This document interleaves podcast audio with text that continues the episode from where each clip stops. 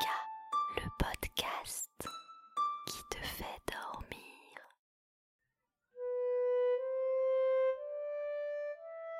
Bonsoir. T'arrives pas à dormir? Ça tombe bien parce que moi non plus. Aujourd'hui, j'aimerais, plutôt que de t'amener dans une balade, te faire voir un décor que j'ai écrit.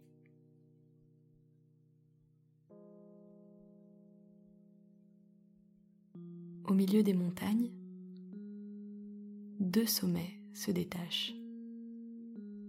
Ils sont reliés par un fil très fin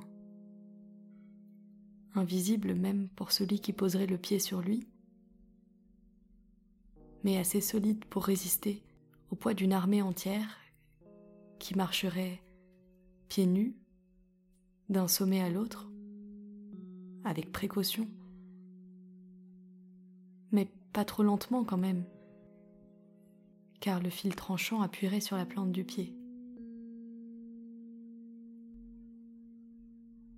Celle-ci s'ouvrirait et saignerait sur le vide entre les montagnes. Elle laisserait tomber des gouttes de sang dans la brume, qui disparaîtraient dans une vallée que les soldats aux pieds nus ne pourraient voir, perchés qu'ils sont à trois mille mètres, plus haut que la plus haute tour qu'on ne construira jamais. Les deux plus hauts sommets dominent le paysage. Face à eux, le reste semble horizontal.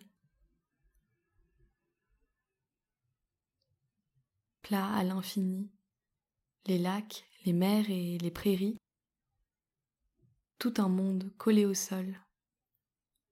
Quand les montagnes s'arrachent à leur corps de pierre pour se perdre dans le ciel.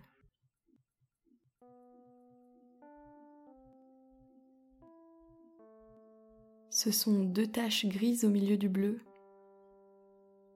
non pas le bleu que l'on voit depuis la fenêtre d'une maison, mais le bleu que l'on devine à travers le hublot, dans un avion, une fois que l'on a traversé les nuages, une couleur que l'on aimerait toucher de ses mains, mais qui est plus froide qu'un océan de glace. Accrochée au fil se trouve une nacelle faite de cordes refermée sur elle-même une sorte d'entremêlement de nœuds et de torsades qui pendent dans le ciel. Elle ressemble à une chrysalide géante. On s'attend à ce qu'en sorte un immense papillon, plus grand qu'un aigle, à ce que surgisse un insecte aussi lourd qu'un imposant mammifère. La nacelle se balance à chaque bourrasque car l'espace entre les deux plus hautes montagnes est un couloir de vent. Là se rejoignent tous les souffles venus des forêts,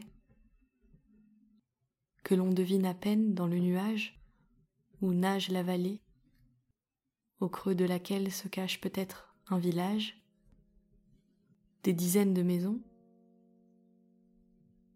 et même des immeubles à plusieurs étages, tout cela aveugle, dans une fumée épaisse, l'été comme l'hiver. La nacelle est soumise au vent, mais à l'abri de l'œil des villageois. La chose qui sort parfois de ce tas de cordes suspendues peut marcher sur le fil, s'y pendre par les mains, sans se faire voir des yeux des gens du bas.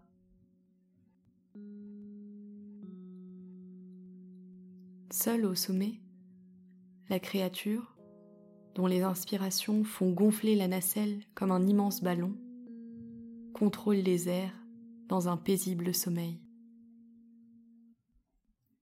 Mais nous sommes fort heureusement très loin de cette créature et de cette nacelle qui se balance au-dessus du vide, et l'on peut tout à fait tranquillement se souhaiter Bonne nuit.